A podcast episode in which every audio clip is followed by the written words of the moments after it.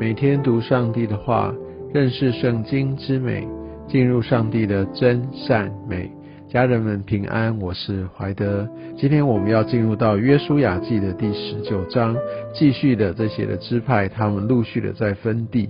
一开始呢，我们可以看到西缅。他就分到一个产业，但我如果我们完整的来读一到九节，特别第九节说西缅人的地业是从犹太人地业中得来的，在这边也可以看到他们是在犹大人犹太人地业的一个中间哦。其实，我如果我们在回顾，其实西缅他们也经历到一个很大的一个灭绝，就是在他们来跟随这些外族人哈，他们行的奸淫。我想在之前我们有读到他们一些的经历，所以它相对的来说是一个支派人数最少的一个支派。那其实，在呃雅各在为着他这十二支派这些的孩子们祝福的时候，在创世纪四十九章七节有讲到西缅。其实，在讲到西缅的时候，当时西缅还不是一个特别小的族哦，但是雅各就已经预言他们要散居哈，他们要散住在这个以色列人的的中间。其实这就已经预表了，告诉他们，其实他们以后不会长久的有自己的地业。我想，这也就是已经预见他们在属灵上面的一个破败，他们在奸淫上面，他们得罪了神，而相信他们也没有持续的来持守在神的一个道路法则当中，否则他们不会这样越来越凋零。而在这边，我们可以看到，他们也分得在这个犹太人的这样的一个产业当中。但其实，如果我们在读下一卷书《四世纪》的时候，我们其实找不到西缅人他们真正有得地为业，他们好像并没有真正的有攻打、有攻占这样的一个记录。而且我们可以从后面知道，特别在南北国之后，那整个分家其实并没有看到他们自己的一个产业，所以果然就像雅各他所预言的，他们就散居在这些以色列人的当中。我想在西缅他们的一个呃借鉴，也值得我们来做一个提醒。那后续这些其他的支派，我相信在这一章的经文当中，特别都有把这些的地地名，还有他们的一些的呃的这个所占领的这些的城市等等，上帝所要分给他们的，都在这边上面有一个列名。而在今天的经文当中，我想要特别就我们就到最后啊。四十九节到第五十一节，我想这当中都是各个支派它的一些的地名。我相信，当我们一个字一个字读去，或者说我们其实也按照这些呃，其实这也在宣告神对他们的计划产业的分配啊。所以我相信我们就可以来经历过。但是在后面我们可以看到一件很特别的事情。四十九节，以色列人按着境界分完了地业，就在他们中间将地给嫩的儿子约书亚为业。所以感觉上这个顺序就在于是以色列这些十二支派，他们都先分完了，然后最后他们把一块来分给他们的领袖约书亚。其实约书亚是他们的领袖，约书亚绝对有这样的一个权柄，他是可以在这个位置上去要求他要优先得到。但是我们可以看到约书亚并没有，他让其他的这些的支派全部都分完之后，然后让呃这个以色列人再把一一。块地再分给他，这是照着神的一个吩咐。我们可以看到，约书亚他真的是一个很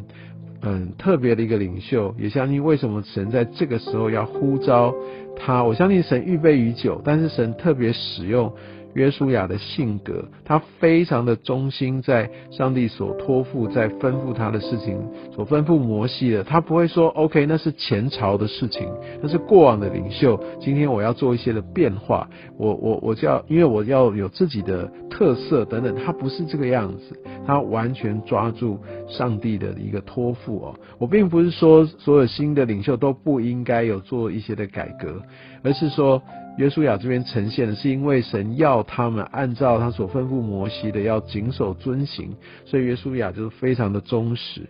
而且我们可以看到约书亚他是一个很很谨慎的，所以他也呃透过派探子去窥探，而且他也到呃透过这些的领袖要到各个这些的民当中要来宣布，要他们都先预备。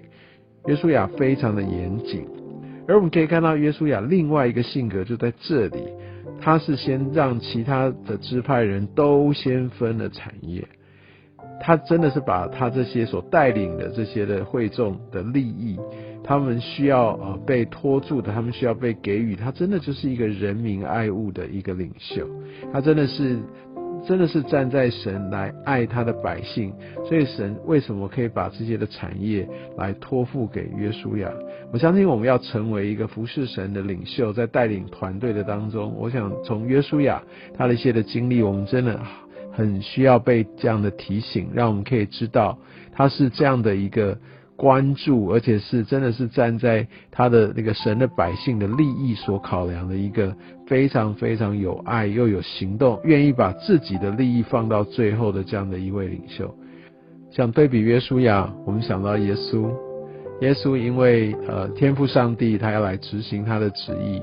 而把这个救赎的计划托付给他，由耶稣来执行。他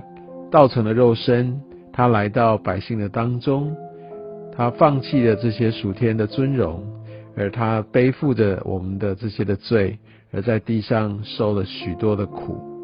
他把要拯救的啊这群上帝的儿女，把它放在他的生命的首要。